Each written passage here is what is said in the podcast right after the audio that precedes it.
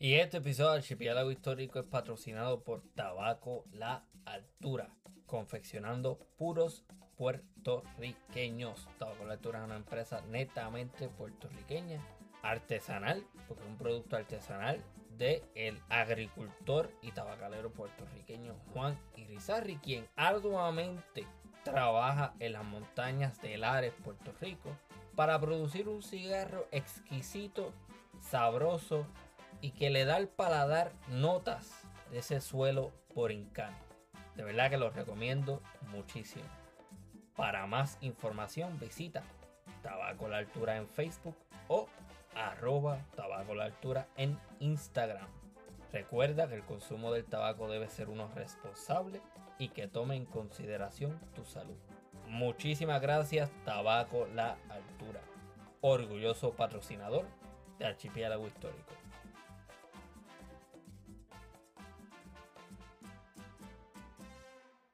Hola a todos los amantes de la historia. Mi nombre es Ramón González Arango López, anfitrión del Archipiélago Histórico, donde exploramos las fascinantes historias del Caribe y Latinoamérica. Hoy quiero hablarles sobre algo que realmente puede marcar la diferencia en este proyecto.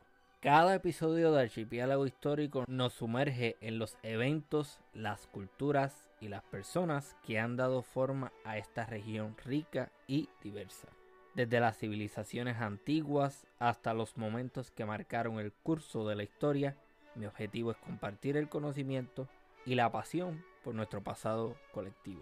Pero aquí está la realidad. Mantener un podcast de calidad lleva tiempo, esfuerzo y recursos. Desde la investigación y la producción hasta la edición y la distribución. Hay mucho trabajo detrás de escena para que cada episodio llegue a tus oídos. Es por eso que hoy te pido tu apoyo. Si Archipiélago Histórico ha agregado valor a tu vida de alguna manera, si has aprendido algo nuevo o has sido inspirado por una historia que compartimos, te pido que consideres hacer una donación. Tu donación me ayudará a seguir investigando, produciendo y compartiendo historias fascinantes de esta región. Me permitirá mejorar la calidad de nuestros episodios, llegar a más personas y continuar preservando la historia del Caribe y Latinoamérica para las generaciones futuras. No importa cuán grande o pequeña sea tu contribución, cada centavo cuenta. El enlace para donar se encuentra en la descripción de este episodio. Tan solo haz clic y sigue las instrucciones. Cualquier cantidad que puedas dar será muy apreciada. Gracias por ser parte de nuestra comunidad y por considerar apoyar a Archipiélago Histórico mientras exploramos juntos la rica historia del Caribe y Latinoamérica. Recuerda suscribirte y compartir este podcast con otras personas. Gracias por tu apoyo y por ser un oyente increíble.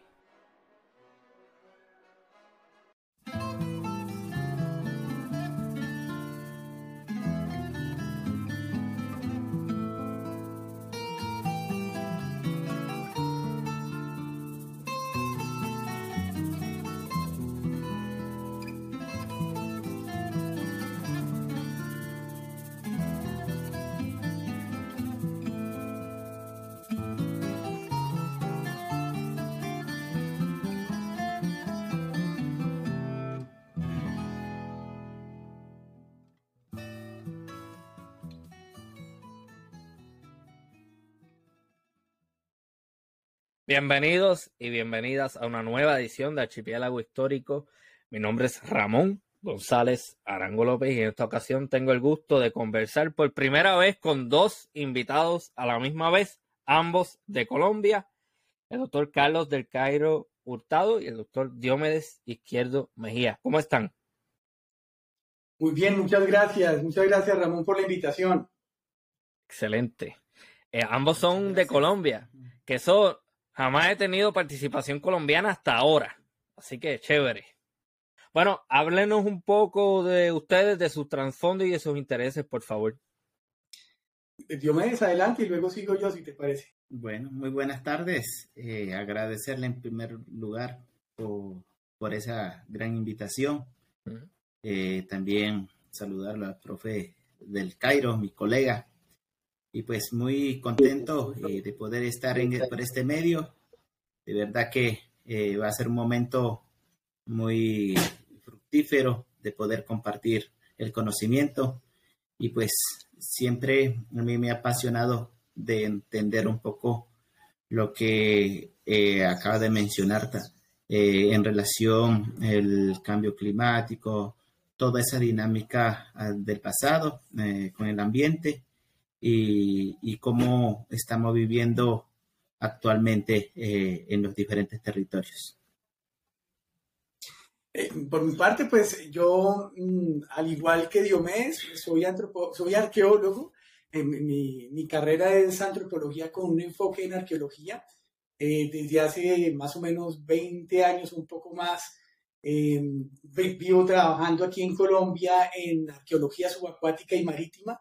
He sido realmente un apasionado por este tipo de temas y sobre todo porque el territorio colombiano tiene un gran, grandísimo potencial en relación a todo esto que hablamos de los secretos del pasado que se encuentran sumergidos en los mares, en las lagunas y los ríos. Entonces, en Colombia pues ya hemos venido trabajando con un grupo de colegas en el tema y tratando pues evidentemente de entender toda esa relación que tiene el ser humano con, el mar, con el agua.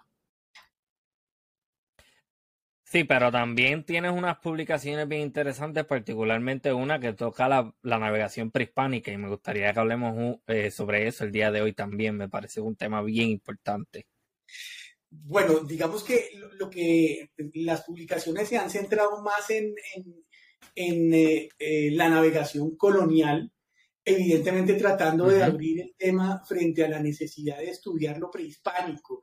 Eh, todo, porque digamos que de alguna u otra manera nosotros como arqueólogos tenemos por las fuentes que nos brinda la arqueología histórica, la arqueología colonial, que es después de la llegada de los españoles, esas fuentes de información que son los documentos escritos, las cartografías, todos esos relatos de los antiguos, eh, los, que, los españoles y los europeos que vinieron acá, pues es más fácil, digamos, de alguna manera contextualizar esos, esos sitios arqueológicos de esa época. Pero siempre ha surgido esa necesidad de poder entender qué pasó antes de la llegada de los españoles y sobre todo cómo era la navegación en esa época Em, desconocemos hoy en día desde la cultura material, desde los objetos mismos, cómo era. En Colombia aún no hemos tenido esa gran suerte de encontrar ese gran, el santo grial de lo, de lo prehispánico en cuanto a navegación, y es al menos una canoa o algo que esté relacionado.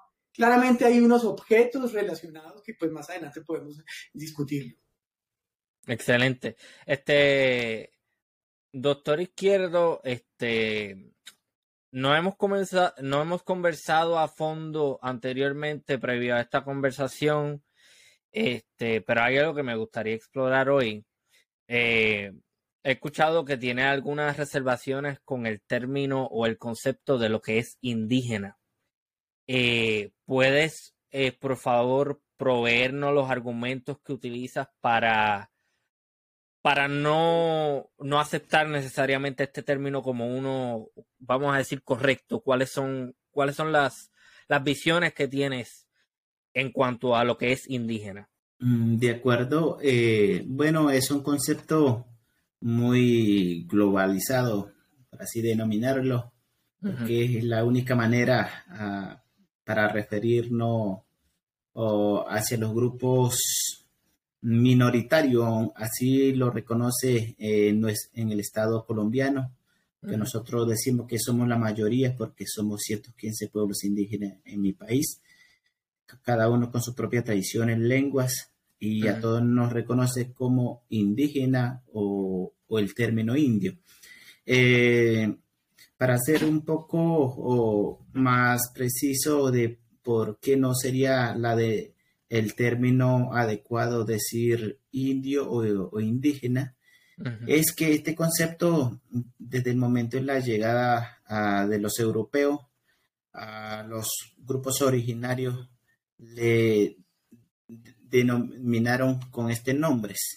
Eh, uno, porque consideraba que eh, nosotros éramos paganos, los grupos indígenas que no conocía a Dios, que no conocía la religión que, eh, o la doctrina religiosa, ¿no? Entonces, decir indio era indios, fuera de Dios, o que éramos paganos. Entonces, desde ese punto se, se ha sobreentendido que el término no estaría adecuado porque es algo que ya ah, saldría, ¿no? Si nos ponemos a reflexionar en torno a estos conceptos.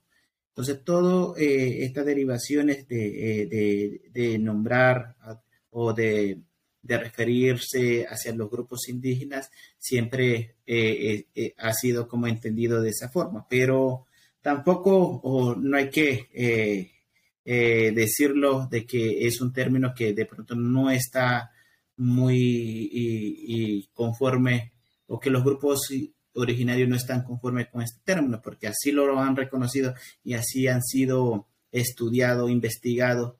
Mm. Sin embargo, entonces es una claridad de, de seguir repensando, reflexionando y darle un buen, buen término, un buen concepto ah, para referirse hacia los grupos indígenas, que hoy somos los grupos originarios eh, de eh, nuestro territorio.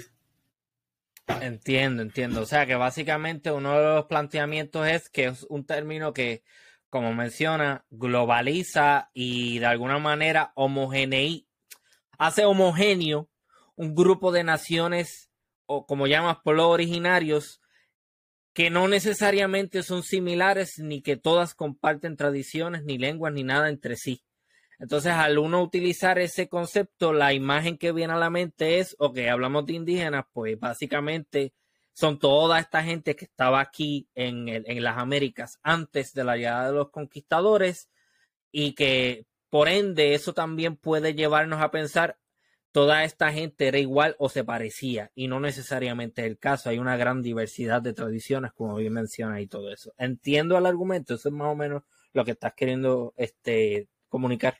Sí, eh, es un poco o en ese sentido, ¿no? Eh, porque si bien a los 115 pueblos indígenas que fuera de, este reconocimiento por parte del Estado, existen otros grupos que aún no está dentro de, del listado, por así decirlo, aún se desconoce, hay grupos mm, que aún viven en las selvas, en la Amazonía colombiana, pero que también son, son parte eh, de, de, de, este grupo, que son originarios de acá, de, del territorio colombiano.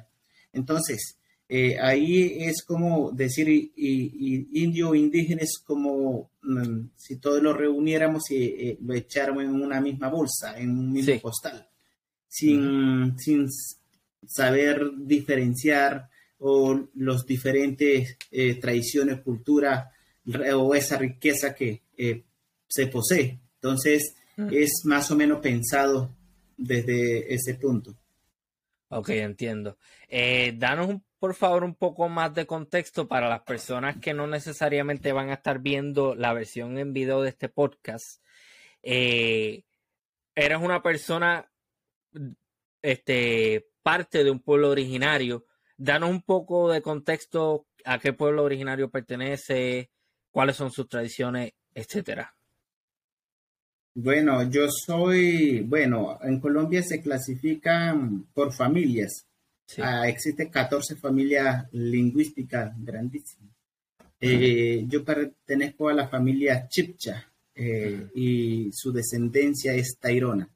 Eh, en grupos originarios netamente de la Sierra Nevada de Santa Marta. De, esa descendencia surgieron cuatro, cuatro raíces, cuatro grupos indígenas o cuatro grupos eh, que nos diferenciamos por las creencias, tradiciones, en la forma de ver el mundo. Entonces son, yo, eh, el cual son la etnia Kogi, Huiva, Cancuamo y Arhuaco, y yo, yo pertenezco a la etnia Arhuaca.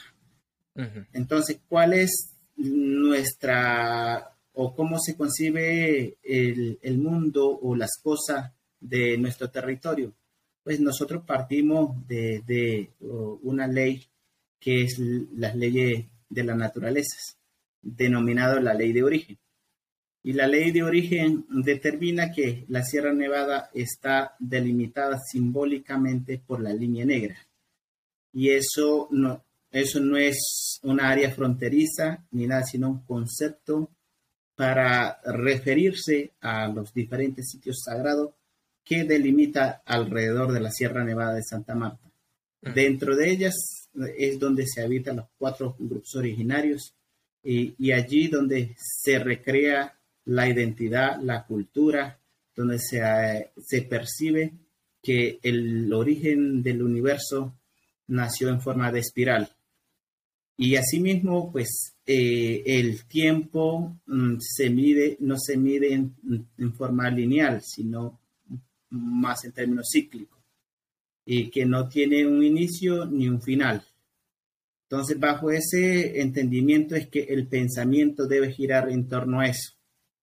Y, y asimismo, pues en cada ah, práctica cultural que se realice debe estar reflejado eh, estos pensamientos. Por ejemplo, en el tejido, yo tengo mi mochila arhuaca. En este representa a uno de los códigos de, o el lenguaje del territorio de, de la sierra. Y asimismo, con todos los ejercicios que se realice dentro del territorio, va a estar expresado con estos códigos. Y es la forma de, de, de, vivir, compartir, vivirlo día a día en, en la cotidianidad en el territorio. Ah, ok, interesante. Entonces, vamos a entrar ahora a cómo entonces entran en contacto la arqueología y las ideas que están rondando ahora en, alrededor del cambio eh, climático, cómo esas dos cosas se entrelazan. Me gustaría aprender un poco más sobre eso porque generalmente yo y muchísima gente más piensa que la arqueología solamente toma en consideración pues el terreno, la topografía y después la excavación y después cómo entonces estudiamos los objetos que encontramos para recrear algo y crear esta investigación y crear textos, etcétera, pero estamos hablando aquí de que hay otro tipo de consideraciones a la hora de hacer arqueología y que esas consideraciones son climatológicas. Háblanos un poco más sobre eso. Bueno, eh, si bien eh, la carrera de la arqueología como tal como siempre se ha dicho, se encarga de estudiar el pasado a través de culturas materiales o de otros componentes del pasado que, que nos indica las dinámicas de aquel momento. Sin embargo, nosotros al pertenecer a un grupos originarios que siempre hemos existido, siempre hemos tenido esa identidad, nosotros somos una cultura viva del pasado a la vez presente y por ende un reflejo hacia el futuro. Entonces, eh, hablar un poco del tema del clima o esa variabilidad de climatología. Eh, eso tiene que ver muchas cosas eh, de acuerdo al orden o de acuerdo cómo estemos dando uso a nuestros espacios, el territorio, el agua, las piedras, los árboles todo depende de cómo se, o el manejo hacia, hacia los territorios, ¿no? con respecto a los recursos de, esta naturaleza. Entonces, eh, anteriormente, eh, pues todo es armónico, todo es tranquilo, todo eh, está ordenado. quizás muchas veces el hombre, por, por querer explorar, por la, a veces no por sembrar como ciertas dudas, quiere descubrir algo que ya está ordenado, eh, ahí donde muere como el principio de la conciencia, de que si existe una conciencia, se entendería que existe una armonía, pero sin embargo nos desacatamos de, de este principio y vamos un poco hacia allá y comenzamos a hacer algo que no nos corresponde y dinamizar el territorio de una forma que no está acorde a las leyes de la naturaleza. En, ese caso, pues, vienen las consecuencias, viene, viene como, mm, eh, o que la misma naturaleza no hace el llamado de que nosotros tenemos que caer, caer en conciencia de que lo que estábamos haciendo no estaba bien, bien, bien visto, que no, es, no se estaba implementando de la mejor forma en nuestro territorio. Por lo tanto, la reducción de, áreas vegetales, secamiento de las lagunas, reducción de los ríos de eh, caudales muy grandes, eh, la reducción de los picos nevados, y todo eso se entiende que eh, es un problema tema ambiental, pero que eso tiene una raíz, una consecuencia, y el cual los mamos, los guías espirituales del territorio, vela por el cuidado de ella. Es quien orienta a los jóvenes o, las nuevas generaciones para que no volvamos a, a caer en esta misma necesidad Ok, gente, tengo que hacer una pausa aquí. Lamentablemente, el doctor Diomedes Izquierdo tuvo unos problemas de conexión durante la conversación y no pudo seguir participando de la misma. Sin embargo, él, antes de tener los problemas, eh, empieza a hablar sobre la importancia de las tradiciones orales. Y a eso es a lo que yo reacciono a continuación no se desmotiven ni se preocupen porque el doctor Diomedes Izquierdo estará nuevamente participando de un episodio de Archipiélago Histórico que estará siendo publicado en los próximos meses. Así que nada, disfruten el resto de este episodio. Eso que estás trayendo sobre la oralidad es bien importante. Yo he estudiado, este, estoy estudiando un poco sobre la historia oral porque me parece que es algo que generalmente dentro de la disciplina de la historia es ignorado o no se le da la importancia que se le debe dar, porque generalmente los historiadores este, dependen mucho de lo escrito y del texto. Y si bien tiene importancia, uno tiene que entender que el texto sale de algo. Usualmente va a salir de algo que, que te contaron, algo que viste, o alguna versión de unos hechos que escuchaste, o de algo que leíste de otro lugar. O sea que la oralidad también es una fuente legítima de información y yo creo que debe ser estudiada y no echada a un lado.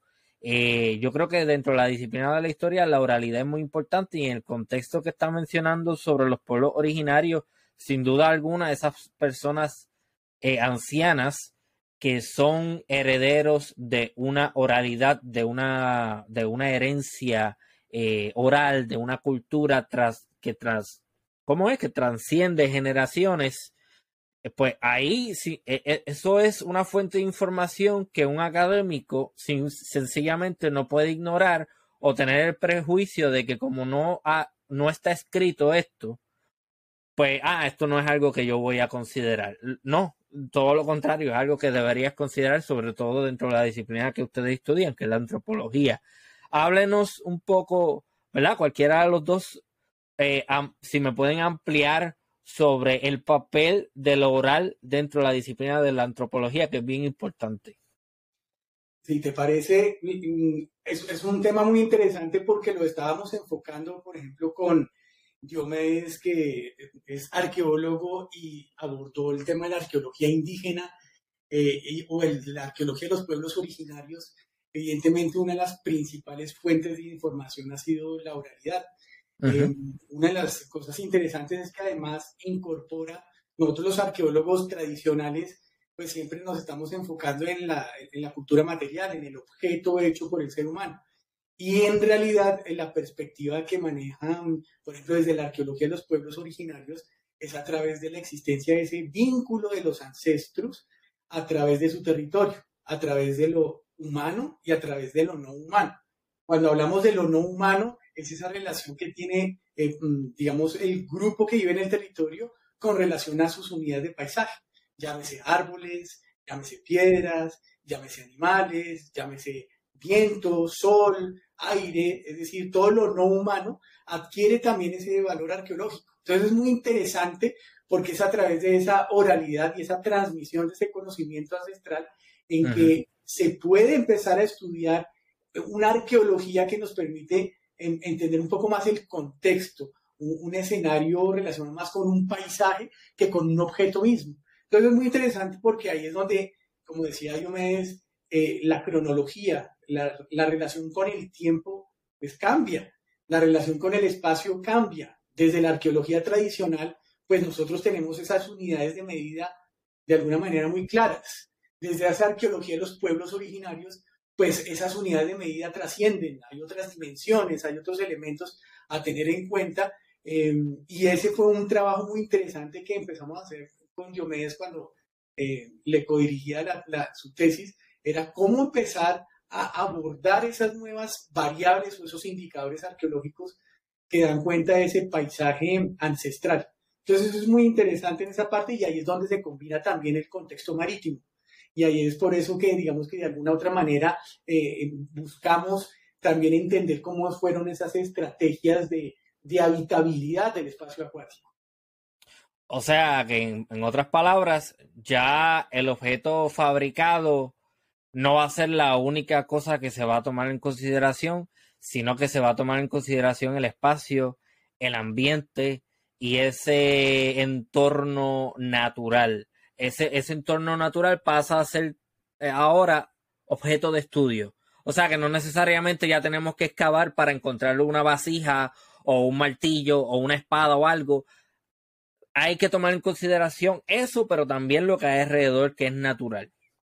Sí, y en efecto, Ramón y Diomedes, el, tema es que por eso el cambio climático también termina siendo un objeto o, una evidencia arqueológica. Entonces es muy interesante, hay algunos autores que hablan de un concepto que es hiperobjeto, que es un concepto que no se puede definir materialmente.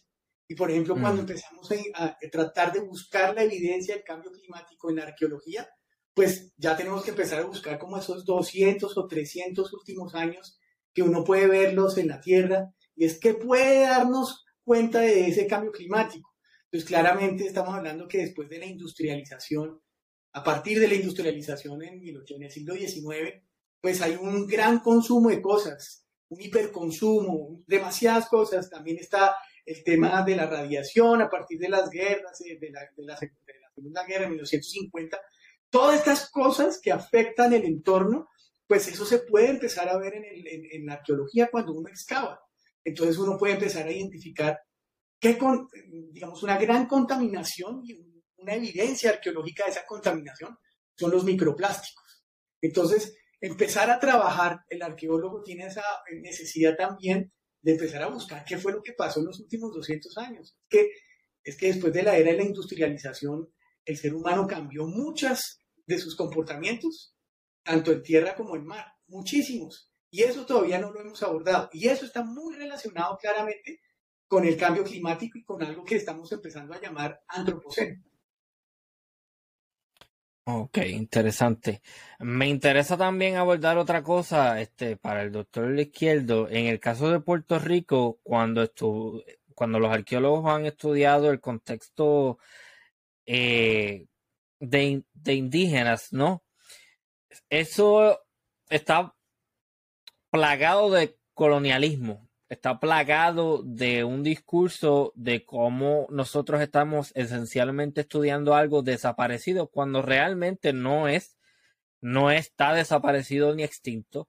En el caso de Puerto Rico hay un mestizaje tan eh, propagado, por así decirlo, que se podría, se puede argumentar que a pesar de que no existe necesariamente una cultura de pueblo originario eh, bien obvia, sin embargo, en ciertas regiones montañosas de Puerto Rico, eh, particularmente de la isla grande de Puerto Rico, uno puede ver que hay ciertas tradiciones que se pueden remontar a unos tiempos ancestrales que sobreviven en Colombia ha sucedido lo mismo históricamente de que cuando se estudia la arqueología, quizás eso sirve para crear esta idea en el colectivo de que estamos estudiando un pasado extinto o como en me interesa, me, interesa un poco aprender sobre esa dinámica, ver cuáles son las diferencias con Puerto Rico, porque como bien menciona, alrededor de 115 pueblos originarios presentes en Colombia. ¿Cómo se ve cómo se reflejan esos pueblos originarios dentro de la arqueología. Lo que él estaba mencionando, el doctor Diomedes Izquierdo, es bien importante porque básicamente lo que está diciendo es que los arqueólogos tradicionalmente han ido a, contextos, ¿verdad? Espacios a estudiar determinadas culturas, pero no tienen necesariamente en consideración la gente que todavía está ahí, que forma y que son herederas de esa cultura que ellos mismos están estudiando. O sea, yo voy, pero voy guiado por qué? Por textos, por cosas escritas por personas que no necesariamente son de esa cultura, que estaban describiendo algo con una serie de prejuicios y con unas visiones opuestas en muchas ocasiones a lo que estaban describiendo. O sea que en pocas palabras, aquí lo que hay que buscar es, ok, vamos a estudiar este determinado contexto, pero hay que tener en consideración lo que esta gente nos va a decir y lo, que esta gente que, que, es de aquí, de este contexto que yo como arqueólogo estoy estudiando, me puede aportar para complementar y para que hacer que en gran medida esas conclusiones a las que yo llegue sean las más correctas posibles, ¿no? Así es. Así es, en, efecto, y además hay, un tema interesante y es como romper esa, esos muros que nos, nos puso de pronto esta arqueología occidental, digamos, o arqueología tradicional, y es empezar a pensar esa relación, cuando lo hablábamos con Diomedes, era cuál es el valor arqueológico en el territorio, con las comunidades vivas, además, y era en efecto buscar ese valor arqueológico, es el valor ancestral, ese vínculo ancestral, es decir, esa, esa capacidad de transmisión de esos conocimientos de las personas mayores a las personas más jóvenes y a los, a los niños. Y es, ahí es donde radica también la importancia de, de abordar esas preguntas que nos hacíamos los arqueólogos anteriormente, que eran preguntas enfocadas a ciertas problemáticas específicas que la arqueología tradicional nos ponía sobre la mesa, pero ahorita con esa necesidad de integrar a las personas raizales, a los que viven en el territorio, que tienen ese vínculo ancestral, pues sin duda alguna van a salir otras preguntas que jamás se nos hubieran ocurrido como arqueólogos. Entonces, es una, es una nueva visión de entender el pasado anclado en el presente, que eso es lo interesante. Eh, y, el arqueólogo ya no es el que va a producir el conocimiento. El arqueólogo es el intermediario, el arqueólogo es el traductor, el traductor entre múltiples formas de conocimiento, como nos lo indicaba Diomedes. Eh, eh, no es una imposición de conocimiento, sino es un diálogo de saberes. Un diálogo, mm. nosotros lo llamamos coproducir, producir entre todos un conocimiento em, que finalmente pues busca desentender por qué, quiénes somos y por qué estamos aquí. Y en ese orden de ideas es muy interesante porque no solamente los indígenas, por ejemplo en Colombia están también eh, eh, los afrodescendientes. Y ese conocimiento que tienen los afrodescendientes sobre su territorio es muy interesante. Y, al respecto, por ejemplo, esa relación con el entorno marítimo, tanto de los indígenas como los raizales de, Providencia, por ejemplo, o como los afrodescendientes en Cartagena, Indias, que están anclados al territorio, que son descendientes de estas personas que vivían hace 300, 400 o 1000 años, pues nos brindan una información muchísimo más interesante. Ok, eso me recuerda, ¿verdad? Aunque sea un poco un ejemplo que no necesariamente es similar, pero y, es más contemporáneo además. Eso me recuerda a una conversación que yo tuve con el arqueólogo cubano Langer Hernández de Lara. Y él me habla de que él estaba estudiando unas ruinas de unas fortificaciones militares que se construyeron en Cuba, en Matanzas, eh, durante el siglo XIX. Pero que esas fortificaciones sufrieron una serie de Mm, vamos a decir, de cambios por, determinadas razones a través del tiempo y que él fue allí con unas expectativas, pero terminó encontrando muchas cosas más, particularmente porque la gente se le acercaba y le decía, mira, si sigues caminando por esta playa, vas a encontrar, allí antes había un cañón.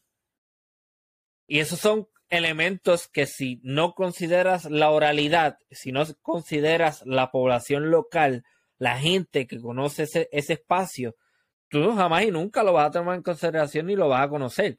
Entonces, me llama la atención por eso, porque de nuevo, él, él entra en contacto con la comunidad que, que tiene, que a su vez este, este fuerte o esta batería dentro, que la conoce y la ha visto cambiar también. Y, y eso me parece fantástico, como muchas, como él ha podido encontrar este, más partes de esa batería y otras posiciones militares en esa costa que originalmente ni siquiera estaban, eh, no eran parte del marco de estudio. Y eso me, me parece fantástico. Él ha encontrado hasta cañones, este, ha encontrado literalmente balas de cañón, proyectiles norteamericanos que se lanzaron durante la guerra hispanoamericana, que no explotaron, que cayeron en el agua. Eh, unas cosas ahí que, que uno se queda, me explota la cabeza. En el contexto de, de, Colombia, ¿nos puedes dar algunos ejemplos similares a eso? ¿Cómo el intercambio con, con, con la población local ha traído a que ustedes descubran algo más? Claro que sí, claro que sí. Es que ahí es donde uno radica. Lo que te digo nuevamente, el arqueólogo no es el que encuentra.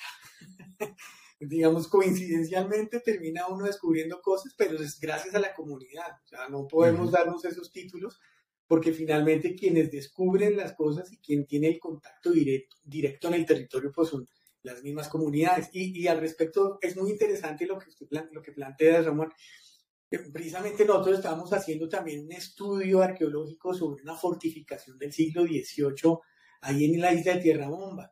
Y con la comunidad empezamos a hablar y identificar, y era una cosa muy interesante, y es que nosotros siempre estamos enfocados en el objeto mismo, en el inmueble, en el edificio y demás. Y tratamos, no, no vemos el entorno. Y claro, de alguna manera la comunidad nos empezó a comentar, a comentar que había unos elementos alrededor que eran tan importantes en términos estratégicos como la fortificación. Entonces, ahí empezamos a hacer, por ejemplo, una investigación muy interesante sobre eh, la capacidad de acción que tenía, por ejemplo, la naturaleza como un arma defensiva que permitía de alguna manera proteger el contexto eh, a, a, través de esa ingeniería. Y entonces encontramos, por ejemplo, que al lado del fuerte había un manglar y ese manglar nos lo comentaba todo el tiempo la comunidad y el manglar y el manglar y el mar en ciertos sitios en el fondo pues es irregular, entonces hay zonas menos profundas, hay zonas más profundas y demás. Bueno, pues empezamos a abrir nuestros ojos, a quitar ese velo y pensar más allá de las piedras, más allá del objeto y empezamos a darnos cuenta, por ejemplo, que el manglar hacía parte del sistema defensivo. Y entonces empezamos con esa pregunta de investigación, empezamos a averiguar en las fuentes documentales. Y claro, en los diarios, por ejemplo, de los piratas que llegaban a Cartagena, hay uno precisamente Francis Drake que decía, para invadir Cartagena más, más fuerte y más potente que la misma fortificación eran los manglares. Y claro, uno empieza a hacer la relación y los españoles emplazaban las fortificaciones al lado de los manglares porque terminaban siendo una primera muralla de defensa. Oh, Entonces ahí es donde empezamos a darnos cuenta de toda la multiplicidad de evidencias que hay, gracias a las comunidades. Sí, el manglar básicamente desde un punto de vista defensivo es buenísimo, porque hace inaccesible la entrada de embarcaciones y de suministros. Tú no puedes de ninguna manera este, pretender coger una canoa y transportar, qué sé yo, hombres, pólvora, suministros porque no, todo esto es como si fuera una enredadera encima de la costa. Entonces, si tú encima de eso, como persona conquista, eh, que tiene dominio de ese terreno, pues utilizas, además de eso, añades unas fortificaciones con la capacidad de atacar, yo creo que eh, eso es fantástico. Yo no, yo jamás he pensado en eso. Eh, eso me parece sumamente interesante cómo se toma en consideración el elemento eh, natural en ese, en, ese contexto defensivo. Pero ¿qué pasó con esos manglares? ¿Desaparecieron? Fue porque me, habla de ellos como si no existieran ya. No, hay, hay unas porciones que se han venido disminuyendo, pero mm, es muy interesante porque esos manglares que están asociados directamente a los fuertes todavía persisten. Entonces, nosotros empezamos a trabajar directamente con el Ministerio de Cultura, y, eh, como a pensar en esa delimitación de los contextos arqueológicos. Claramente, un contexto arqueológico no solo el fuerte, sino toda la información que está alrededor, pues empezamos a delimitar el sitio integrando esos manglares. Que es muy interesante porque cuando uno empieza a hacer el análisis estratégico de por qué manglares y demás, es que la fortificación en el siglo XVIII, pues eh, no, eh, era no era inexpugnable, lo que se buscaba era retardar al enemigo. Retardar al enemigo con factores como el que tú dices, de los manglares no permiten acceder, pero es que el manglar es un contenedor de algo que podía ser un arma defensiva también, y eran los mosquitos. Los mosquitos también entraron, digamos, en esa dinámica. Ahí hay unas investigaciones históricas muy interesantes sobre el papel de los mosquitos en el Caribe y cómo estas, eh, digamos, estas eh, armadas que vienen de Europa, evidentemente no están acostumbrados al trópico y claramente empiezan a enfermarse, evidentemente, por uno de esos manglares, mosquitos, falta de agua, bueno, son un sinnúmero de elementos que terminan siendo componentes de la defensa en la época colonial. Entonces es muy interesante verlo. Hoy en día, por ejemplo, algunos fuertes están asociados con esos manglares. Ok, ciertamente está ampliando mi, mi, visión de lo que es una fortificación, porque la fortificación no es solamente la muralla ni el cañón. La fortificación viene siendo entonces cómo tú enlistas los, la topografía, la geografía y, los elementos naturales a tu favor como parte de ese sistema defensivo. Otra cosa que me viene a la mente que podría ser beneficioso de esos manglares es que camuflajean las posiciones de artillería también. O sea que si tú la pones ahí entre medio estás rodeada, cuando tú pasas por ahí, si tú eres un enemigo, pues eres un blanco fácil porque no, no estás necesariamente buscando evadir algo, pues no sabes que eso está ahí. O sea, eso me parece fantástico. Eh, me había hablado en un pasado, en una pasada conversación que tuvimos sobre unos barcos, no necesariamente eran canoas, pero eran unas embarcaciones que se encontraron cerca de unas fortificaciones en Colombia, no sé si en Cartagena también. Sí, sí, sí. Digamos que hemos encontrado naufragios, resultado de campos de batalla, pero una cosa que me trae, que son, digamos, de, los barcos que uno pues ve en el Caribe, que los naufragios, pero hay una, un tema muy interesante que me gustaría como contarte aquí, es sí las embarcaciones que estaban asociadas a la construcción militar. Fíjate que en uno de, los, de las murallas en Cartagena estábamos haciendo un, proyecto de arqueología preventiva y necesitábamos ver cuáles eran los problemas que tenían la cimentación de la muralla. Y empezamos a excavar la muralla externa, la parte externa de la muralla. Y, oh sorpresa, después de excavar casi tres metros de profundidad con nivel freático altísimo, empezamos a encontrarnos rasgos muy extraños como de madera. ¿Qué es nivel freático? Es, el nivel freático es cuando se llena de agua el, el, área donde nosotros excavamos. Se llena mucho de agua y ya es imposible excavar. Entonces, entonces lo que tuvimos que hacer es eh, conseguir muchas motobombas para extraer el agua mientras hacíamos la excavación y en una de esas nos topamos con unas marcas de madera, unas marcas raras que eran madera. Pero claro, en ese momento no sabíamos qué era y obviamente seguimos excavando, seguimos excavando y de un momento a otro estuvimos destapando la parte de una canoa. Una canoa, por primera vez en, digamos, en mi carrera, toparnos con una canoa y seguimos excavando y nos topamos con otra canoa, una al lado de la otra. Era muy extraño y de un momento a otro seguimos excavando y empezamos a darnos cuenta que las canoas tenían un montón de objetos y cosas adentro. Era, encontramos piedras, huesos, cuernos de vaca, balas, y empezamos a darnos cuenta que además de que había una canoa y otra al lado, seguimos excavando por debajo y nos topamos con un fragmento de otra canoa debajo. Pues realmente nos topamos frente a una situación muy extraña para nosotros. Claramente en términos de conservación extraer una de esas canoas era inviable. Hicimos todo el registro, extrajimos una pequeña porción del material para ver qué es lo que había y luego nos fuimos a los libros y a las fuentes documentales. Y encontramos en un tratado de fortificación que eso lo hacían los ingenieros militares, por ejemplo, eran diques, cogían y hacían una fila de canoas, una al lado de la otra, y otras debajo para crear un muro y así secar el mar y poder construir la muralla. Por eso cuando uno ve una muralla, uno no solo tiene que ver el pedazo de piedra que siempre está visible, sino que debajo hay un sinnúmero de elementos relacionados con la ingeniería para poder construir ese muro. Con tan buena suerte que empezamos a toparnos con estas canoas, que luego empezamos a ver, bueno, ¿y de cuándo serán esas canoas? ¿Serán prehispánicas? serán de tradición indígena, serán eh, de la época del 19. Bueno, y ahí pues surgieron un montón de preguntas relacionadas con esas canoas. Lo que yo estoy imaginando entonces es que ponían las canoas una al lado de la otra, ¿verdad? En un, en un espacio en donde, que no era muy profundo, de forma tal que tú puedas entonces rellenar esas canoas que poquito a poco fuera bajando hasta tocar el suelo. Y entonces me imagino que encima de eso es donde empezaba a tirar tierra y piedra y tierra y más piedra y cala o lo que sea.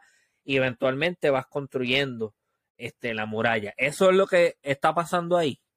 Eso es lo que pasó en ese momento. Se buscó hacer un muro de, canoas, se les metió basura para que tuvieran peso, no se movieran, se pusieron unas encima de otras para generar ese muro, de tal manera que, las, que el mar no entraba en ese sector, secaba en ese sitio para levantar la muralla. Y al final pues dejan todo el, todo el sistema constructivo pues ahí porque pues ya ya levantaron la muralla, ya, eso no sirve, al final es basura lo que estaban haciendo, pero basura con un objetivo. Ok, para la gente que quizás no entienda lo que estamos comentando aquí, el, el, objetivo de hacer eso es construir la muralla directamente encima de la agua, porque me imagino que desde la, desde la perspectiva defensiva, tú lo que estás buscando es negarle cualquier, cualquier eh, oportunidad de desembarco a una fuerza enemiga.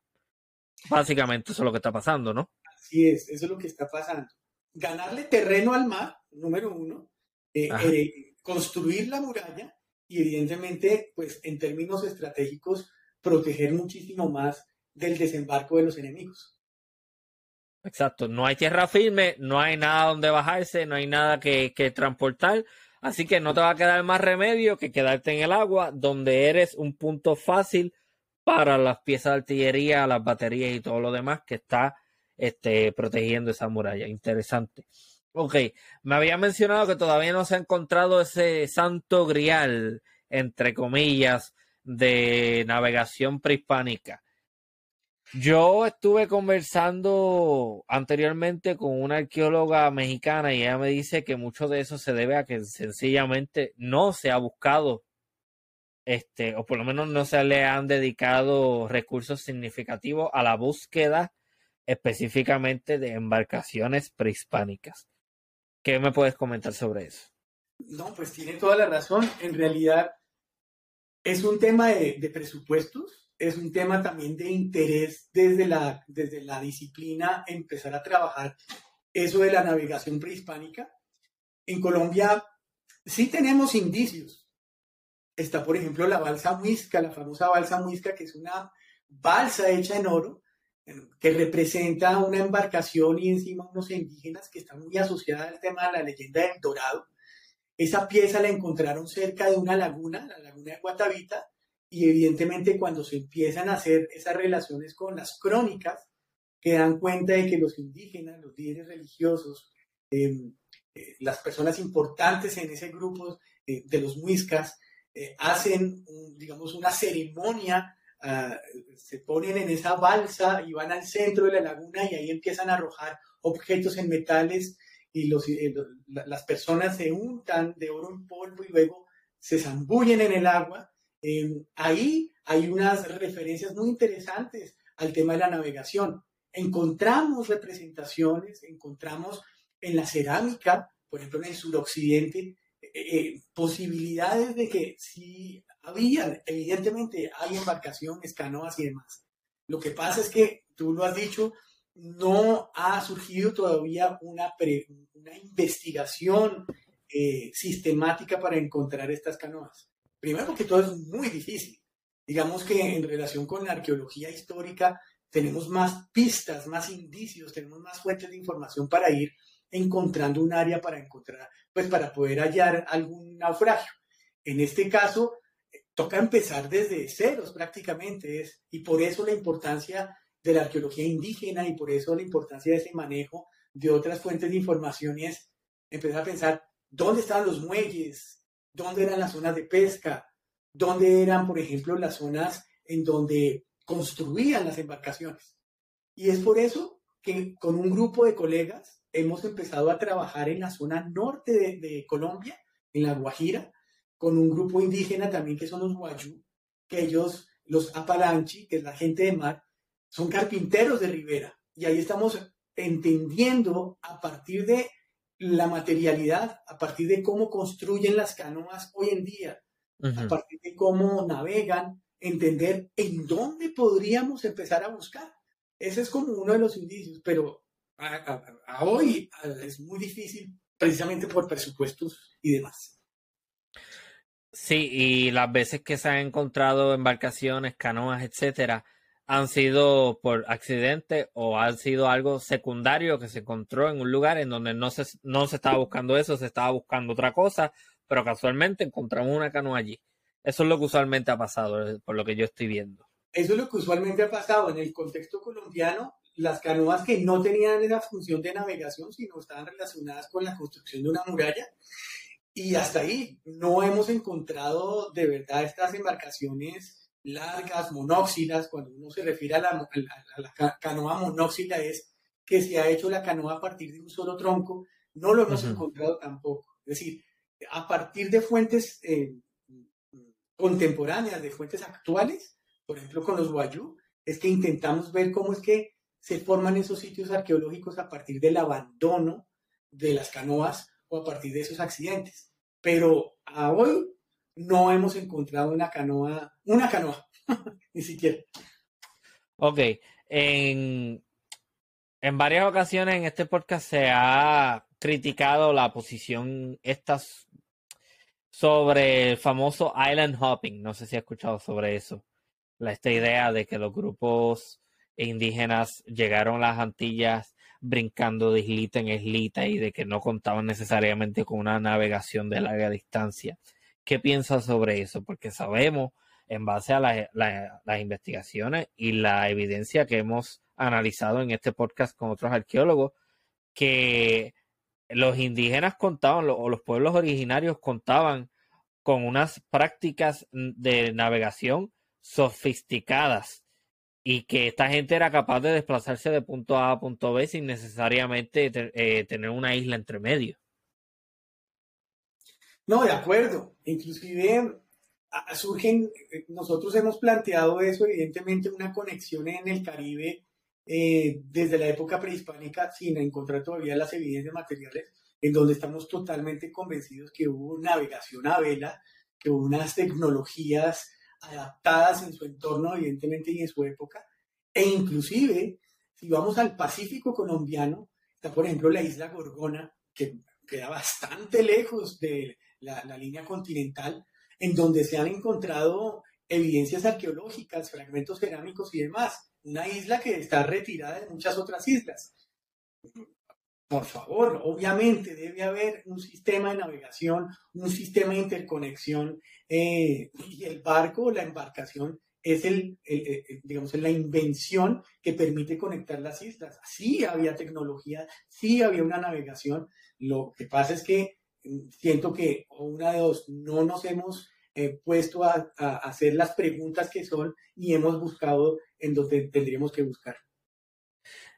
Sí, no, definitivamente los mismos cronistas hablan de embarcaciones en las que cabían 100, 200 personas. Eh, también he visto fragmentos que hablan sobre eh, navegación con la, utilización de velas y me parece bien interesante porque no necesariamente imagino que sean similares a las europeas, me interesaría ver cómo eh, se diferencian del sistema de velas europeo. Este, pero ciertamente también aquí hay otra cosa que hay que mirar y es el prejuicio. La canoa monóxila o el, tipo de embarcaciones que se utilizan, el, que se utilizaban, que se utilizaron en las Américas, yo creo que no debemos compararlo con las embarcaciones europeas del medievo ni de, ni de esa época, porque sencillamente cumplían propósitos diferentes. El propósito de una embarcación europea era eh, transportar grandes eh, cargas, eh, muchos marineros y también cañones y todo lo demás. Sin embargo, me imagino que, en, en, las Américas prehispánicas no lo que, lo que se buscaba era un transporte más, más de pequeña escala, porque no había una economía mercantilista como la había en, Europa y todo lo demás. Así que, ¿cuáles son las diferenciaciones que intuyes podrían existir una vez empecemos a encontrar estas embarcaciones? Yo, yo, lo intuyo y creo que a partir de esa investigación que encontramos esas canoas empezamos a buscar fuentes de información, empezamos a ir hasta más, lo más antiguo que se pudiera y nos topamos, por ejemplo, con el siglo XIX aquí en Colombia y era una cosa muy interesante. Pueda que las embarcaciones europeas vinieran acá y evidentemente esas embarcaciones se topan con un contexto eh, muy complicado en términos climatológicos, en términos de animales, en términos de estos gusanos, los peredos navales que empiezan a comerse la madera de esas embarcaciones europeas y se topan de alguna manera, claramente, con unas embarcaciones más pequeñas, más adaptadas al entorno tropical, pero también a esas conexiones. Y fíjate que encontramos unas crónicas de viajeros, unos relatos de viajeros que dan cuenta, por ejemplo, de unas canoas de 20, 25 metros de eslora, de largo, eh, eh, y, están relacionados con los bogas. Los bogas eran unos afrodescendientes que tenían ese contacto entre Cartagena y el río Magdalena. Entonces era la posibilidad de conectar Cartagena con el centro del país, entonces con Bogotá. Entonces ese río era muy, es muy importante, es como una de las venas o la columna vertebral del país. Por ahí es donde se construye la nación claramente y los bogas empiezan a tener una posición muy importante precisamente por esa tecnología que tenían en, en sus canoas. Canoas que resistían cualquier, evidentemente, cualquier entorno natural, esas maderas muy resistentes, pero además de eso, eran canoas eh, que también pues estaban adaptadas a zonas con baja profundidad, con un, con un pequeño calado, cosas que no podía hacer una embarcación europea. Muchas embarcaciones, no muchas, se tiene conocimiento de que hubo varias embarcaciones que intentaron entrar para el río Magdalena a través de un canal y que pues tuvieron sus accidentes porque el calado pues era demasiado grande para esas zonas tan poco profundas. Claramente esas canoas de los bogas entraron a ser determinantes para esa conexión y esa interconexión. Entonces yo pienso que ahí creo e intuyo que los europeos también aprendieron de esas tradiciones de interconexión a través de estas construcciones de embarcaciones. Y yo me imagino, de alguna manera, que sí hubo de alguna manera debió haber un desarrollo tecnológico en donde se intercambiaran evidentemente esas formas de navegar y esas formas de construir embarcaciones. Que fueron a su vez apropiadas y que como resultado de eso, ah, pues esto es una invención europea. Pero no se toma en consideración que el origen de esta supuesta invención europea probablemente salió del contacto con estas culturas que ya tenían pleno dominio de la navegación en el trópico en esa región porque la conocían. Eh, eso me parece bien interesante. Eh, de hecho, eso que menciona me recuerda eh, un dato que yo conozco sobre uno de los viajes de Colón, no sé si fue el primero o el segundo, el fuerte de la Natividad que construyen lo que es la, isla de la Española o Santo Domingo.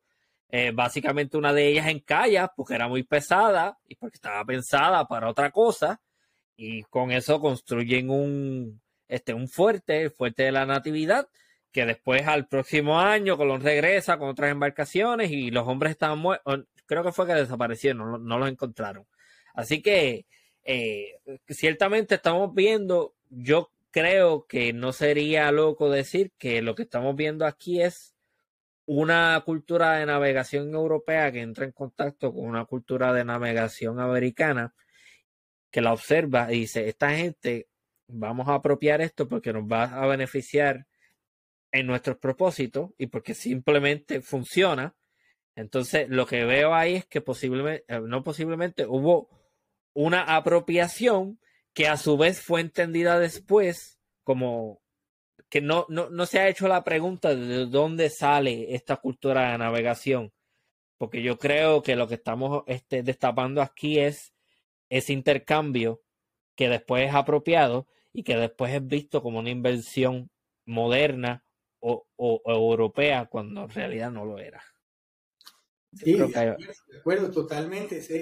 Cuando nos topamos, por ejemplo, con este estudio de arqueología eh, de pueblos originarios con los guayú, nos damos cuenta de que están en constante innovación. Estamos hablando de que no solamente es invención, sino es una innovación tecnológica, es una adaptación y evidentemente pues eh, adoptan eh, de otras tecnologías pues para mejorar evidentemente esa embarcación en términos de tipo de material, claramente, porque cuando ya estamos en el nuevo mundo son otro tipo de maderas. Y, y, no es gratuito, por ejemplo, que se empiezan a crear astilleros en la época colonial en el Pacífico, careneros aquí en el Caribe, en donde se empiezan a adaptar las maderas locales, precisamente, pues para adaptarse a ese entorno tan agreste que es el tropical. Esas maderas que vienen de Europa, pues tienen un gran enemigo que son los teredos navales. Y de alguna otra manera se supone que hay una invención frente a eso para combatir el teredo navalis y son las placas de plomo que empiezan a proteger los cascos. ¿no? Entonces, digamos que es de lado y lado. Yo intuyo que eh, es empezar a mirar eh, a partir de esa construcción naval tradicional, entender cuáles son las maderas y demás y por qué se escogen otras y no, por qué se escogen unas y no otras. Entonces, tienes toda la razón. Es una integración, es una sinergia, eh, pues precisamente pues para mejorar esa tecnología naval. Sí, sí, sí. Este, Puerto Rico fue uno de estos espacios deforestados para la utilización de madera en el Caribe. Eh, hay evidencia de eso. El sur de Puerto Rico, eh, que en términos geográficos se conoce como los llanos costaneros del sur, eran unas grandes extensiones de bosques centenarios. Hoy en día uno va y todavía uno ve el efecto. Volvemos al asunto del cambio climático uno ve el efecto de la de la ¿cómo es? de la intervención humana sobre la naturaleza. Cuando uno va a Puerto Rico y en el sur lo que va a ver son un montón de planicies este, y lugares deforestados.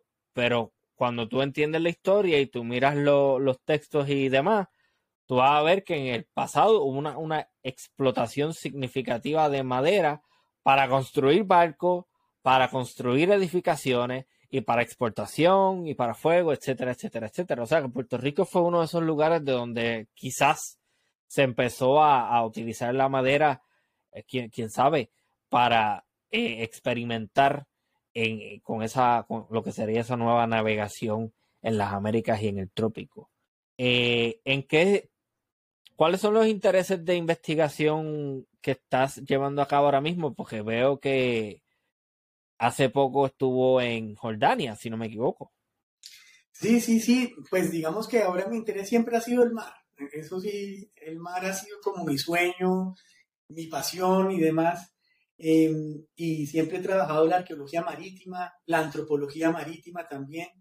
Y ahora último, precisamente conectando con lo que tú dices, esa presión sobre los recursos naturales, eh, nos dan cuenta de algo que siempre lo tuve en la cabeza y era qué pasa en los últimos 300 años eh, frente al ser humano y la relación con sus entornos y sobre todo el marítimo. La industrialización pues fue en, todo, en, todos los aspectos. Desde 1820 se empiezan a generar un montón de cosas, las embarcaciones cambian a metal, o se empieza a consumir un montón de energía, de recursos naturales, y de alguna u otra manera es una era muy importante, o sea, es un cambio en, el ser humano, en la civilización, el tema de la industrialización y no lo hemos visto. Entonces, claramente, eh, eso, estos últimos 300 años han acelerado ciertos procesos como el consumo de carbono, el efecto invernadero, el calentamiento global, porque pues, hay una sobreexplotación. O sea, eh, lo que hemos estado con un grupo de colegas mm, como interesados es en empezar a identificar eso que nosotros llamamos cambio climático, cómo se ve en la arqueología, cómo se ve cuando uno excava, cómo se ven esos últimos 300 años, que ya no son las vasijas, que ya no son los naufragios, pero es, es el ser humano que ha acelerado unos procesos y eso tiene que ver, entonces estamos trabajando en ello. Y Petra, eh, digamos que nos invitaron a, a un grupo de colegas investigadores aquí en Colombia a ser parte de un proyecto que está mm, financiado por ICOMOS y por la National Geographic para empezar a trabajar en la necesidad de integrar los diferentes, las diferentes formas de conocimiento, no únicamente la científica, sino las formas de conocimiento de las comunidades para hacerle, em, pues para enfrentarnos al tema de los impactos del cambio climático. Entonces, eh, es un grupo de colegas de diferentes países, 10 países, eh, que tienen patrimonio mundial, en mi caso es Cartagena, Indias, es patrimonio mundial, en donde estamos reuniéndonos, formándonos, haciendo talleres para encontrar las mejores metodologías para integrar a las comunidades locales en la identificación, en el monitoreo de los impactos del cambio climático sobre la cultura, sobre el patrimonio cultural. Entonces ha sido un trabajo muy interesante y uno de los talleres fue en Jordania, hace un mes más o menos. Entonces ahí estuvimos con personas de Micronesia, de Filipinas, de Irlanda, de todas, pues de 10 países y con expertos de, Europa y de, de Estados Unidos. Todos que fue muy interesante, me pareció muy interesante este cambio de paradigma y es de la necesidad de integrar estas, eh, estas formas de conocimiento que nosotros llamamos disonantes, es decir, que no son las autorizadas, son las que, las que están por ahí que no son reconocidas. Entonces, la disonancia cognitiva. Exactamente, entonces es muy interesante porque se está, desde, desde ahora, desde, se está, nos estamos volcando a las comunidades no como una fuente de información, sino como unos colegas co-investigadores que producen tan buen conocimiento como el que nosotros podríamos producir. Entonces es un respeto al otro muy interesante a través de esto. Me llama la atención el comentario que hace sobre Cartagena como eh, patrimonio humano, como patrimonio, ¿cómo es? Patrimonio nacional es el término. Patrimonio de la humanidad. Ajá, ok. Eh, yo estuve mirando la Sierra Nevada de Santa Marta y hay una serie de construcciones o de elementos constructivos, por así decirlo, indígenas. Me interesaría averiguar cuánto de esos patrimonios de la humanidad son eh, indígenas y cuántos son europeos o de otras culturas, porque no sé si se toman en consideración en el mismo nivel. No sé qué me puede decir sobre eso. Supongo que en el caso de los aztecas y de los mayas, por tener algún tipo, por tener estas grandes pirámides, asumo que eso también son patrimonio de la humanidad, ¿no? Sí, sí, digamos hay una gran cantidad de, de sitios declarados como patrimonio mundial, que eso lo declara la UNESCO, em, les hace un estudio evidentemente riguroso frente a algunos valores que tienen cada uno de los sitios, pero es una muy buena pregunta. De, lo que yo estuve, por ejemplo, en, esta, en estas mesas de trabajo, pues fue muy interesante porque, porque eh, los patrimonios de cada país, pues eh, no solamente eran de, de, herencia colonial o herencia europea, sino que también eran nativos, eran raizales, eran patrimonios de lo local. Entonces, por ejemplo, tenemos en Filipinas las arroceras, las zonas de producción de arroz, tenemos a Angkor con los templos, tenemos a Micronesia con otro tipo de sitios. O sea, realmente hay una gran diversidad. Sí me parece muy interesante lo que tú dices de tratar de llegar a mirar cuál es el porcentaje relacionado con esa declaratoria de patrimonios, eh, tanto de pueblos originarios, de indígenas, de raizales, como de coloniales y demás. Para el caso colombiano, pues Cartagena de Indias es considerado un patrimonio mundial por su sistema de fortificación, oh, por su contexto urbano asociado a la, a, la colonia, ¿no? Yo tengo que ir, yo nunca he ido. Y en Puerto Rico tenemos un sistema de fortificaciones masivo y, y bastante sofisticado y fuerte, poderoso, pero obviamente no tiene las dimensiones que tiene Cartagena, porque Cartagena es muchísimo más grande y el interés de proteger eso es muchísimo más grande para el imperio español, porque por ahí es por donde va a salir toda la plata que se, que se extrae de Sudamérica, particularmente de los Andes, así que no va a tener necesariamente el mismo, la misma prioridad eh, versus otros lugares de las Américas para el Imperio Español, pero otro comentario que quería hacer, eh, no sé qué piensas sobre esto, yo eh, comparto mucho con un investigador puertorriqueño que se llama Roberto Pérez Reyes y él me habla sobre esta idea que tenemos muchas personas de darle o, ¿verdad? Darle algún tipo de valor de sofisticación o algún gran valor a una cultura en base a lo construido o en base al monumentalismo. Y él me dice que uno de los argumentos que él utiliza es que, por ejemplo, en el caso de las Antillas Mayores, no podemos decir que los pueblos originarios del Caribe, eh, o por lo menos de las Antillas Mayores, no eran sofisticados debido a la ausencia de pirámides como las que vamos a encontrar en Centroamérica. Eh, porque las motivaciones eran diferentes. No sé qué piensa sobre eso. Yo estoy de acuerdo con él en que uno de los requisitos para conferirle algún grado de sofisticación a una, a una cultura sea el monumentalismo. Yo creo que debe haber algo más que eso. Eso no puede ser el único eh, requerimiento.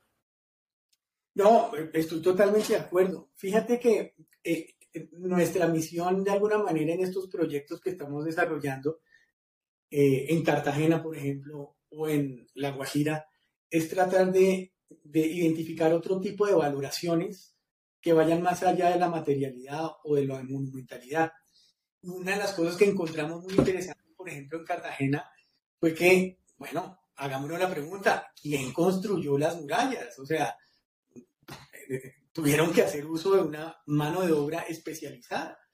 Y ahí es donde empezamos a darnos cuenta que hay una relación muy fuerte con los afrodescendientes. Entonces hay comunidades afros que eh, viven debajo de campamentos o poblaciones de los antiguos constructores que eran esclavos en su época y que construían las fortificaciones y que tenían un conocimiento específico. Tenían el conocimiento para construir fuertes, fortificaciones y demás. Tenían el conocimiento, evidentemente, para eh, procesar los materiales de construcción, explotarlos, cortar la piedra, crear la argamasa, construir. No solamente era el ingeniero militar, sino que de ahí surgen un gran número de, saberes, oficios y tradiciones que hoy en día pueden verse a través de la oralidad. Eh, eh, me refiero, por ejemplo, a, una de las eh, investigaciones que hemos hecho y es detrás de las murallas quién estaba. Y hemos encontrado entonces restos arqueológicos de esos campamentos de los antiguos esclavos y que hoy en día viven sus descendientes. Y entonces eso se empieza a ver a través de sus apellidos, de su forma de hablar. O sea, realmente hay un montón de elementos que no hemos empezado a, identificar y que apenas estamos dando nuestros primeros pasos. Pero no solamente los africanos, no solamente los afrodescendientes, también en excavaciones en el centro histórico de Cartagena encontramos debajo de la ciudad algunas zonas con evidencias arqueológicas de indígenas que vivían en esa zona en el periodo de contacto. Surgen entonces unas hipótesis pensamos que eran campamentos también de indígenas que eh, trabajaron en la construcción de las iglesias, de las casas, de los sitios públicos. Entonces lo que nos estamos dando cuenta aquí es que más allá de la monumentalidad o detrás de las piedras, vemos una integración de conocimientos, la, famosa interculturalidad que se tiene que ver a través de, de los objetos. Entonces, esa relación entre los africanos, entre los indígenas y entre los europeos, y cómo eso evidentemente pues va creando una dinámica. Pues. Yo soy el resultado de eso. Soy café, negro. Sí, ciertamente la idea de los campamentos es plausible, pero yo creo y tiendo a, me, me inclino más a pensar que los europeos eran bien pragmáticos, pragmáticos en el sentido de que ellos no buscaban necesariamente este, impactar lugares o hacer nuevos asentamientos. Ellos lo que hacían era que tomaban asentamientos preexistentes y encima de eso construían lo de ellos. Eh, yo creo en Puerto Rico los municipios más viejos cuando uno mira las plazas de, los municipios, uno va a ver que están construidas encima de lo que eran asentamientos indígenas. O sea que yo creo que en, Colombia probablemente estamos viendo lo mismo, porque eh, el europeo lo que va a buscar es construir en donde ya no, en donde ya se talaron los árboles, en donde hay claros, en donde hay ríos, en donde hay gente. Eh, yo no creo que la prioridad para por lo menos esos primeros conquistadores vaya a ser talar nuevo territorio y construir cosas nuevas. Que ocurrió, sí, pero creo que la tendencia marcada es esa. Es como nosotros vamos a buscar asentamientos ya preexistentes y vamos a construirlo nosotros allí. Y un ejemplo bien dramático de esto es una, yo creo que en México, eh, bueno, no creo, este, esta, esta parte del dato sí la conozco al 100%, la pirámide más grande del mundo está en México. Eh, y cuando uno mira, encima de ella construyeron una iglesia. O sea, yo creo que lo que estamos viendo es esto, esta idea de cómo nosotros, otra, otra motivación de cómo los españoles, ok, este templo consagrado al diablo, lo que sea, vamos a hacer la iglesia aquí encima. Eh, no sé qué piensas sobre eso. Este, ajá. Mira, digamos, estoy de acuerdo, estoy muy de acuerdo en eso y pragmáticos, evidentemente, y sobre todo porque hay unos patrones de asentamiento. los patrones de asentamiento, por ejemplo, en territorio colombiano son un poco diferentes por la topografía tan diferente que tenemos, pero claro, cuando empieza uno a darse cuenta, digamos, esa lógica de asentamiento colonial versus la lógica de asentamiento indígena, pues sí hay, hay unas diferencias y hay unas estrategias. La que tú te refieres, a mí me parece que es una estrategia también de aculturación. Es una, son formas de violencia simbólica y demás en las que uno lo ha visto a través de la historia. Fíjate que en Egipto con los romanos cuando quisieron, o los mismos eh, en Egipto los mismos romanos intentaron destruir ídolos y demás para instaurar su, su cultura, inclusive en Petra, eh, con los nabateanos, también hay dentro de esas mismas zonas de los templos, está también la presencia de los romanos y, pasa lo mismo, es como una forma de, imponer una, unas dinámicas. Pasa lo mismo aquí, de alguna manera, por pragmatismo y evidentemente por dominación. Eh, de esos asentamientos dispersos eh, en nuestras sociedades prehispánicas a volverlos, a, volverlos más nucleados y demás, pues claramente hay todo un proceso. Que iban todos juntos, esa también es una, yo creo que es una estrategia, es una dinámica de dominación eh, colonial. Eh, y claramente buscan esos espacios en donde evidentemente los grupos prehispánicos vivían antes, que era en cimas, en colinas aterrazadas, para evitar las inundaciones y demás. Cartagena en este caso mm, lo vemos así precisamente porque era una zona muy complicada para asentamientos donde se encontraron estas evidencias. Era una zona donde no había agua. Eh, era un, sitio muy interesante en términos estratégicos muy interesante en términos estratégicos, hay una racionalidad de lo estratégico ahí, eh, pero eh, el sector en donde encontramos se veía muy difícil un posible asentamiento. Claro, a unos kilómetros más al norte se empiezan a encontrar claramente las evidencias arqueológicas más antiguas, donde se dice las más antiguas de Colombia y de Sudamérica, y están un poquito más al, al norte, o sea, están cerca pero en el punto de Cartagena era muy interesante porque siempre se quejaron de la falta de agua y que era muy difícil un tipo de asentamiento ahí. Por eso, digamos, pensamos en el tema de eso en periodo de contacto. No sabemos antes, o sea, tenemos la evidencia del periodo de contacto. ¿Qué sabes sobre el lugar este que encontraron en Bolivia, en las altas, eh, en los Andes? Este, se me va el nombre de este lugar, que es un sitio que tiene mucha importancia, del que no se sabe mucho. ¿Cómo es que se llama este lugar en Bolivia? Que encontraron unas cosas que, unas construcciones que dicen, esto no, esto es demasiado avanzado, esto no necesariamente se, construyó con, con, piedra ni herramientas este, arcaicas. Mm, ¿Cómo es que se llama? Sitio arqueológico. Ahí me este, no tengo ni idea. ¿Será Tiahuanaco? Tiahuanaco. Tiahuanaco, sí, no, de esa no tengo mucho, no, no tengo texto al respecto. Ok, ok. O sea que básicamente los estudios suyos se han limitado a Colombia y a algún otro lugar del Caribe, ¿verdad? Totalmente, o sea, creo que con eso nos basta, porque hemos intentado, digamos, desde la parte de arqueología marítima, pues también hemos enfocado a, dicen que hay cientos y cientos de sitios sumergidos y bueno, desde hace 20 años estamos tratando de, de hacer los inventarios de patrimonio cultural sumergido, pero no solamente enfocándonos en los naufragios o en los restos de fuertes, sino también integrándolo a una dimensión mucho más amplia que es el patrimonio cultural marítimo, en donde entran las comunidades, entran las manifestaciones inmateriales. Mucho, intentamos integrar un universo un poco más, más amplio para poder darle también una posición tan importante a, los, a, las comunidades actuales. Entonces, han sido 20 años enfocados en Colombia. Eh, estos entornos son bien pequeños, así que le voy a hacer la pregunta. ¿Usted de casualidad conoce a Isabel Rivera Collazo, la arqueóloga marina? Por supuesto. Ok, ella habla de, este lugar de la negada como algo bien importante porque era un lugar en, en donde estaba por encima del nivel del mar hace unos miles de años atrás y que es muy probable que si uno haga excavaciones allí, uno probablemente encuentre algún tipo de asentamiento humano que date de hace miles de años atrás. O sea, que eso es lo que estamos hablando aquí, ¿no? Sí, estamos en ese inventario, estamos buscando no solamente naufragios, sino otro tipo de sitios que estén sumergidos, ya sea por la elevación del nivel del mar. Y en ese orden de ideas, claramente lo que Isabel dice, pues tiene toda la razón de ser porque precisamente habría, sería muy interesante ir más allá de los grupos prehispánicos y buscar asentamientos de cazadores recolectores, hablemos de 10.000 años.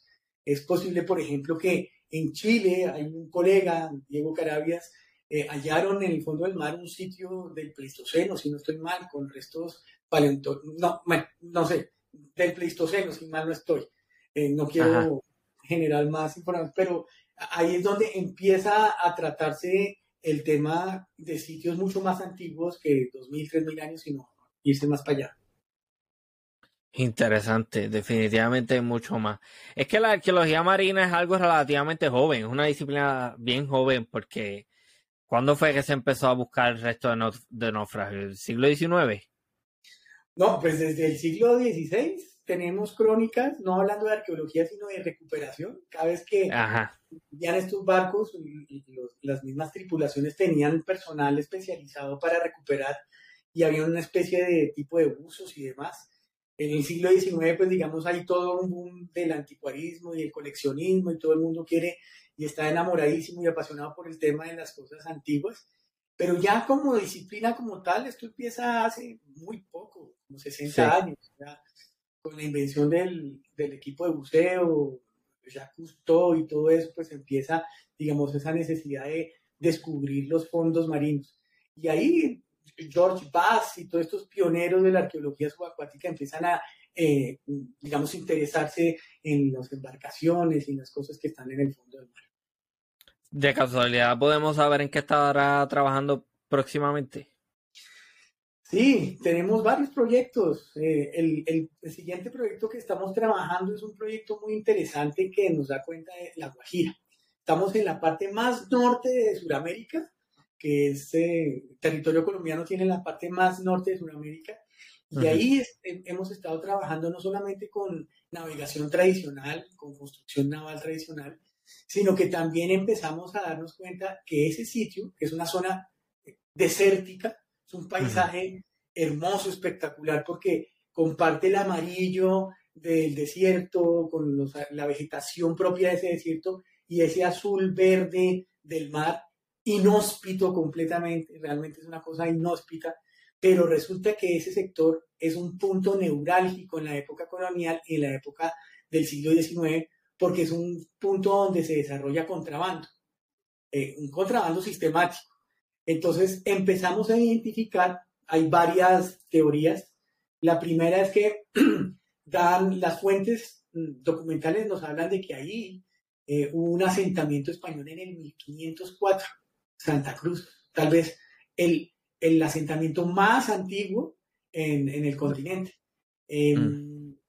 antes de Santa María de Antigua del Darién, pero se supone que es un asentamiento muy temporal pero además de eso empezamos a buscar fuentes y demás y empezamos a, ir a hacer exploraciones en esos sectores y nos tomamos también con cartografía del siglo XVII y XVIII de que habían construido fortificaciones, de que habían puertos pequeños en una zona que tú, tú, tú nunca te imaginarías que hubo gente ahí, precisamente por esas condiciones tan agrestes, porque es desierto.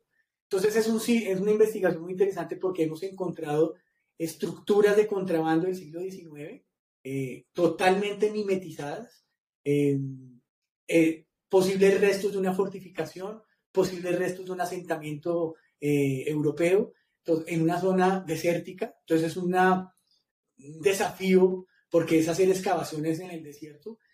nunca nos hemos topado con eso, entonces digamos que eso es un tema interesante. La investigación que estamos haciendo es la de cambio climático. Estamos con, este título que es un poquito arriesgado, pero es como el antropoceno y, los, eh, y, el análisis de los hiperobjetos, como el cambio climático en Cartagena, Indias, sobre dos sitios arqueológicos em, que vamos a empezar a trabajar. precisamente nos ganamos una beca de investigación este año para desarrollarla. Eh, y seguimos trabajando con el tema de arqueología marítima, arqueología náutica eh, y embarcaciones. Por ahora eso. Seguramente el próximo año, si todo sale bien, te podemos dar una noticia frente a lo prehispánico y a la navegación. Pero me lo reservo para una próxima charla. Qué bien, definitivamente, gracias por eso. Este, tengo otra pregunta, ¿qué es el Darien? Porque recientemente vi ese concepto y voy a estar contactando a una persona que eh, produjo un texto sobre eso. Santa María la Antigua del Darién es uno de los primeros asentamientos del continente americano, por no decir el primero, eh, que está, en, eh, está, digamos, en, la zona de, Panamá, por donde bajas eh, con Colombia, en el Golfo de Urabá y todo ese sector. Inclusive hay un arqueólogo que ha venido trabajando mucho. Sería muy interesante que pudieras contar con él en una de las charlas que se llama Alberto Sarchina, que es un... Me interesa el contacto. Te, te lo contacto porque me parece que es un proyecto muy interesante eh, en donde encontraron los restos de ese asentamiento colonial. Y ahí se ha venido desarrollando una investigación muy interesante, sobre todo porque es una zona muy agreste también. Entonces, eh, es, es, un sitio que se considera como el primer asentamiento colonial en América. Sí, probablemente fue uno de estos primeros puntos en que, ok, ya encontramos algo aquí, vamos a utilizar esto como una base de exploración para otros puntos y según fueron encontrando lugares más convenientes para, para asentarse, pues eso ya quedó en desuso con la creación de otras rutas marítimas y con el conocimiento y exploración de otros lugares más, más favorables. Yo creo que eso es lo que estamos viendo ahí en ese panorama. Y por eso fue que eventualmente fue, se abandonó. Totalmente de acuerdo. Digamos que son contextos naturales muy fuertes en donde pues uno empieza a evaluar y ver las capacidades de adaptación y resistencia y resiliencia de los, de los seres humanos, ¿no? Eso es, eso es importante y empezar a ver mm, cómo mejorar esos procesos de habitabilidad y demás. Sí, este, bueno, yo creo que ha sido un episodio muy interesante. Eh, me gustaría estar produciendo uno junto con el arqueólogo Diomedes Izquierdo eh, vamos a ver si podemos establecer el contacto nuevamente y coordinar. Eh, definitivamente me gustaría también eh, que nos mantengamos en contacto, sobre todo para ver si el año que viene podríamos estar hablando sobre lo que podría estar descubriendo o estudiando más bien en estos próximos meses. Eso me resulta fantástico. a mí me interesa mucho, tengo que, tengo que aceptar también eh, mis intereses personales están más en cuanto a lo náutico y a las fortificaciones. Esas son mis preferencias este, personales, como todos las tenemos, pero ciertamente no deja de parecerme interesante eh, los otros ángulos que adquiere la arqueología. Bueno, pues muchísimas gracias, doctor Carlos del Cairo Hurtado, por haber participado de esta edición del Archipiélago Histórico. Ramón, muchísimas gracias a ti por la invitación y bueno, esperemos eh, encontrarnos más adelante. Un abrazo a todos y todas. Muchísimas gracias y esto ha sido una nueva edición de Archipiélago Histórico. Hasta la próxima.